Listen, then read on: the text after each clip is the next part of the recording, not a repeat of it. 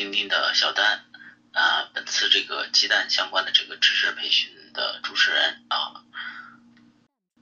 大家都知道，钉钉在为大家找高品质商品的这条金光大道上啊，一直执迷不悟啊，一直还在向前。嗯，今天就特别邀请到了这个团队为我们嗯做这个安全食品的培训，然后希望今天大家呢能够有一些收获啊。真的培训呃是是这样的哈。呃，培训结束后是十分钟的答疑环节，还有答疑结束的时候是一个秒杀环节。啊，之前呢有一个偶然的机会呢，我们遇到了一个在安全食品行业和这个畜牧业专注研究的这个团队，啊，对自己平常生活中遇到的一些食品安全呢，有了一个新的认识，就是跟他们通过跟他们的沟通啊。来呢，我们就有请穆博士为大家带来今天的分享啊！大家掌声欢迎哈。呃，主讲人是穆向东博士，现在呃现现现任这个那个中科西蒙的这个科技有限公司技术部总监，呃，各种国家课题研究和专利我就不多说了啊，呃，人家是专家级的，呃。我就不在穆博士面前班门弄斧了。感谢丁丁，感谢大家的支持。我是穆向东，来自于安氏农业，我是同时是中科西蒙食品科技公司技术总监，从事农业生产、畜牧业生产这边的话有十年的经验。四跟丁丁、庞总还有小丹。无一次偶然的机会聊到了这个安全食品，其中的话呢是鸡蛋是在我们日常中是比较常见的，在日常生活中，不管说我们早上煮个鸡蛋，中午炒个鸡蛋，还有可能有的时候煎个鸡蛋，在晚餐的时候再来个蛋花汤，不管鸡蛋吃法花样怎么样。这个鸡蛋里边小小的我们日常的东西还是有很多门道的。先在这个群里的话，大家估计可能对鸡蛋的话都比较熟悉。那么我们平常吃的鸡蛋都有哪些品种呢？可能大家会想到的有土鸡蛋、柴鸡蛋、山鸡蛋、草鸡蛋，还有市场超市里边的红壳蛋。有一些鸡蛋的话就是红心蛋。还有新闻媒体上也会有报道的，叫人造的鸡蛋。其实不管说品种名称多么的繁多，归类上基本上可以作为三种，一种就是我们常经常说的那种土鸡蛋，另一种就是规模化饲养场出来的饲料蛋，还有一种。我们畜牧人经常会给它叫的混蛋。土鸡蛋的话呢，大家都知道，就是小时候自己家里边饲养，在外边溜达的，然后吃着当地的这种粗杂粮，当地的土鸡，纯天然的这种污染的这种鸡蛋。还有一种，就是刚才咱们说规模化饲养厂出来的，呃，这种饲料蛋。包括刚才咱们提到的红心蛋，其实来说呢，是饲养场在饲料里边加入了一些色素，沉积到这个鸡蛋黄上。我们叫蛋黄，应该大家有一个理解，应该是黄色的。不过它加了色素了之后，变成了红色，这个就是我们来说就是比较有害的了，也涉及到我们今天的主题：鸡蛋安全吗？刚才说了两种，有一种土鸡蛋，有一种饲料蛋，还有最后说的有一个混蛋，在这里边的话呢，有一点骂人的一个意思。为什么呢？因为这种的话，我们实际上说的就是人造的假鸡蛋。大家在新闻媒体上，或者说在网络上，可能也都见过这种人造假蛋的这种宣传。它是用碳酸钙做蛋壳，蛋清和蛋黄则是用一些化学的，像海藻酸钠、明矾、明胶、食用氯化钙，还有色素制成的。这种鸡蛋呢，基本上是地下工厂所做，长期食用的话呢，对大脑的记忆力衰退，甚至说对痴呆、神经的影响，都是比较危害比较大的。在鸡蛋这块儿，我们就是一方面有一个分类，另一方面的话呢，我们也要把这个鸡蛋有所鉴别，要不然我们这个这期的话节目就没有任何意义了。下一面就是对怎么鉴别是不是一个健康的鸡蛋来做一个说明。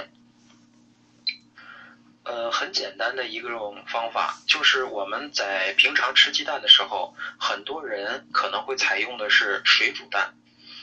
在鉴定这个事情的时候的话呢，我们把鸡蛋首先洗净，放在水里边进行煮。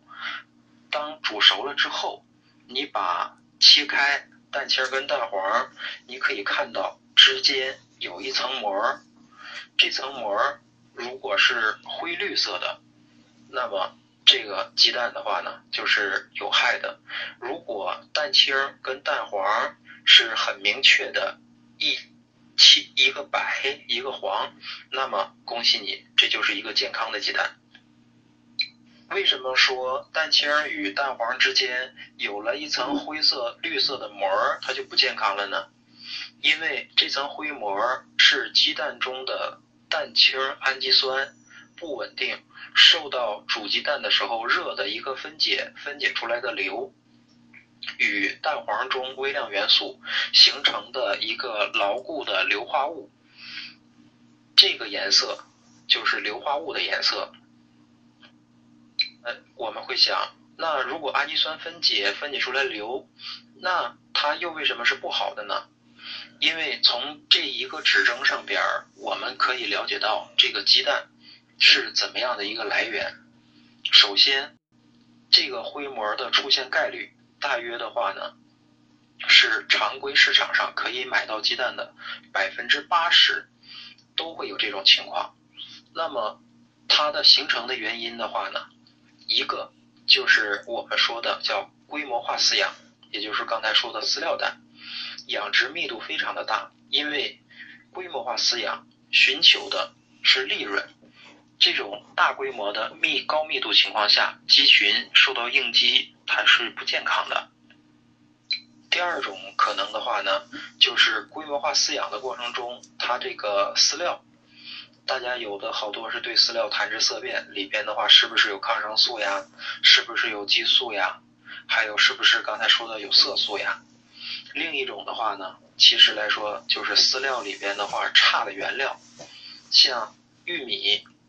加分等级的话呢，分一二三级，其中最次的话呢，就是霉菌毒素超标，不好的原料，那么必然的使这个鸡群是受到一个影响的。第三个就是我们现在常规的买到的这种鸡是什么品种呢？是叫海蓝，是从国外进口的，专门用来产蛋的这只鸡。一天能产多少蛋呢？基本上的话，一天产一枚蛋。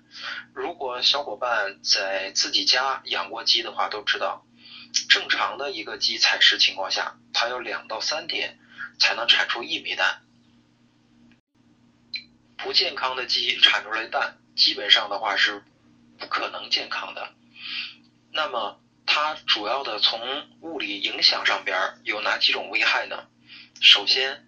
蛋白质降解，那么就达不到我们所需求的鸡蛋这种这么高营养的情况下的蛋白质的利用率，因为它已经氨基酸不稳定了。第二种就是分解的情况下，这个硫与微量元素结合，形成了硫化物，这个也是牢固的，也是我们吸收不了的。还有另一方面就是硫。这个与微量元素结合，同时它还会有卷曲的蛋白，这种大分子蛋白进入人体之后，会被认为是这种抗原，会有过敏反应。不知道小伙伴们身边有没有一些朋友在做过敏反应抗原这个检测的时候，被告知有鸡蛋过敏的？我身边的话就有朋友说，我都吃了二十年鸡蛋了，怎么最近的话一做过敏源对鸡蛋还过敏了呢？其实来说，就是这方面的一个因素，并不是对鸡蛋过敏，而是对不好的或者说我们叫有毒的鸡蛋过敏。鸡蛋的毒性，那么最大的莫过于刚才说的混蛋，也就是说我们人工的假鸡蛋。一方面呢，它是由化工原料；另一方面的话呢，它就是由一些碳酸钙和我们不需要的这种物质。来形成的。下面我说一说怎么来鉴定这种真假鸡蛋的小方法。首先从外观上看，假鸡蛋蛋壳的颜色比真鸡蛋的外壳要亮一些，且外壳的气孔纹理分布很均匀干净。真鸡蛋的话呢，蛋壳是有透气功能的，所以说真鸡蛋的蛋壳气孔纹理分布是不均匀的。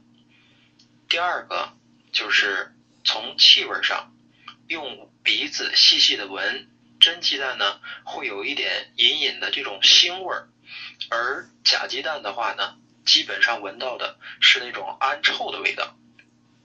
第三种就是从声音上。轻轻的敲击，真鸡蛋发出的声音是脆的，而假鸡蛋的话呢，没有形成那种隔膜，里边的话是化合物质，所以说声音的话呢，相对较闷。第四个就是从打碎后的形状来看，假鸡蛋打开后不久，蛋黄和蛋清就会融到一起，因为它们制作的原料的话呢是化工原料，相对来说是同质化的。第五点。就是煮熟的鸡蛋，我们可以把蛋黄取出来一部分抹到纸上，会发现蛋黄呈细小颗粒状分布，而假鸡蛋的蛋黄呢是胶体，你煮熟了之后你揉，我们都知道胶它不可能像粉这种可以打得开，很明显的一个点。还有就是在煎假鸡蛋的时候呢，蛋黄在没有搅动的情况下会自然散开。因为包着人造蛋黄的薄膜受热会自动裂开。假鸡蛋的制作过程中的话呢，为降低成本，可能含有大量的这种化学物质或者说非食品的添加剂，这种对人体的危害那就要非常非常巨害巨大了。啊，大家的话都不愿意买到这种假鸡蛋。那么真正的我们说叫健康的鸡蛋应该什么？首先做水煮蛋的时候没有。这层灰膜或者说绿膜，那么怎么能有这种生态健康的鸡蛋呢？一方面，我们说要有这种健康的环境、健康的场地，也就是我们常规说的这种土鸡蛋。在我们北京地区的话呢，有一个典型的地方品种，就老北京油鸡。很多人可能在出去玩的时候也都能看得到，凤头、虎嘴儿，还有毛腿儿。还另一方面的话呢，就是正常鸡的这种脚掌的话呢，是四个趾，但是老北京油鸡的话呢是五个趾。这种北京油鸡呢，属于典型的咱们说的土鸡。为什么？因为它是蛋肉兼用的。它这个蛋的话呢，蛋黄大，成型好，颜色自然的话呢，也是自然相对来说较黄一点。另一方面就是蛋清比较粘稠，打开进行煎炒或者是说水煮的时候呢，它有一种自然的这种香味儿。像刚才群友里边有人说，就是小时候我们吃到的鸡蛋的味道。营油鸡呢？它这种鸡是不适合于这种规模化饲养的，所以说一般的这种养殖在哪儿呢？是在林地或者说半山地，像昌平，还有一些那个原来的时候我们说洼里这些地方，它是自由采食，另外的话呢，辅以当地产的玉米，还有一些稻壳、麦麸，然后一些碎石，自然采食，然后通过这种鸡在外边活动。活动的话呢，它有好多可能与外界环境相接触。那么，我们如果为了取得这种健康的鸡蛋，应该进行给它隔离外部这种野生动物。除了隔离之外的话呢，另一种，那么跟人是一样的，它在体外摄食的过程中，如果能摄入到多的这种益生菌，对于它自身的营养利用、消化。也是比较好的，因为在摄入这种益生菌的过程中，一方面可以降解外部它采食的时候有一些可能不健康的东西产生的益生菌产生的酶产生的寡糖产生的小肽，这种都是好的有益物质，对于鸡群这种都是比较有利的。总之的话呢，好的一个鸡蛋。应该是什么？应该是绿色安全的，至少说应该是没有药残、没有激素、没有抗生素这种的。而鸡蛋的话，我们利用的是它的营养的物质。如果它要能再符合我们现在的这种营养需求，好比说低胆固醇、高卵磷脂这种，就适合于高血压、糖尿病这种。我们普通营养摄入比较充分的情况下，或者是说老年人对这种鸡蛋就比较好。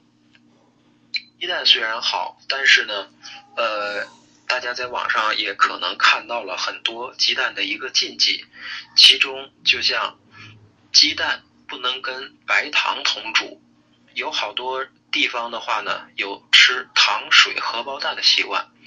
其实鸡蛋如果和白糖同煮，会使鸡蛋蛋白质中的氨基酸形成果糖氨赖氨酸结合物，这种物质的话呢，也是不被我们人体所容易吸收的，对健康的话也会产生不良的影响。还有，也是早餐我们吃鸡蛋比较多的，可能是煮豆浆的时候把鸡蛋打进去，但是这种方法也是不可取的。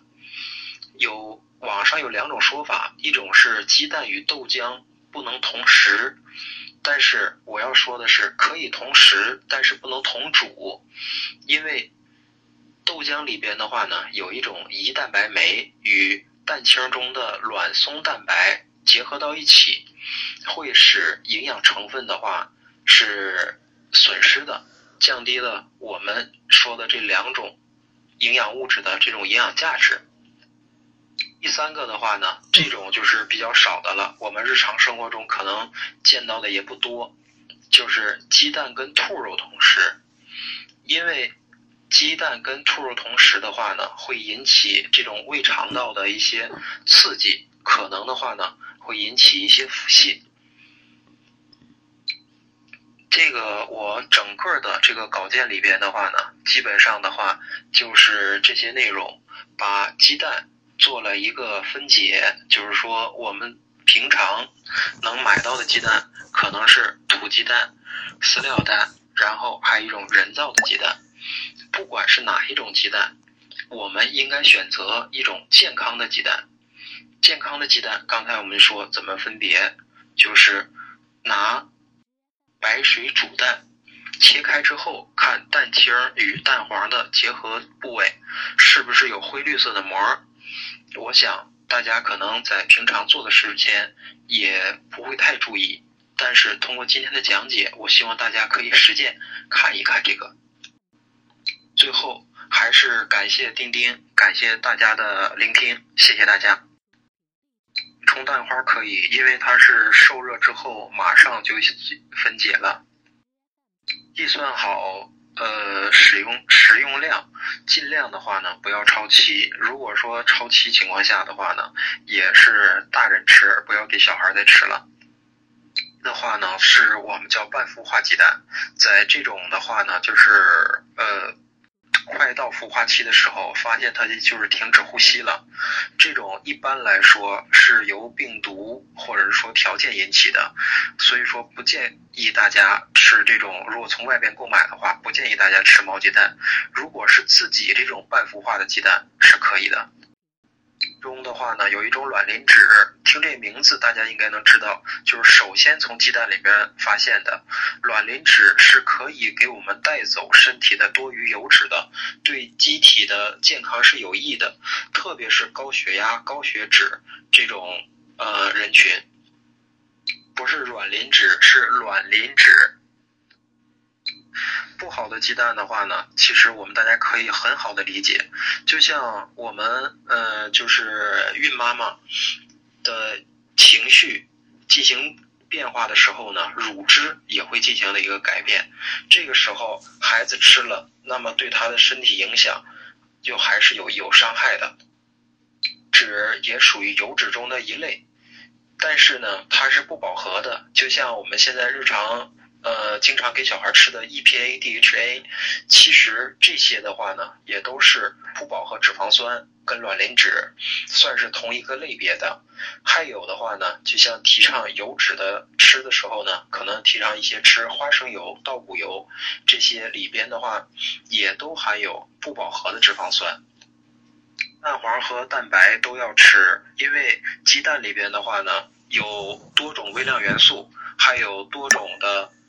呃，呃，氨基酸，这个蛋白中基本上的话呢是蛋白质，但是在蛋黄中，就是刚才说的卵磷脂是一个，还有微量元素、维生素，这个都是在蛋黄里边的。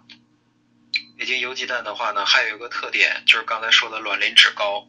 卵磷脂高带来的另一方面的话，就是说的口感，吃到嘴里边的话呢，是沙沙的感觉。你即使把整个蛋黄都吃进去，也不会是有那种噎口的感觉。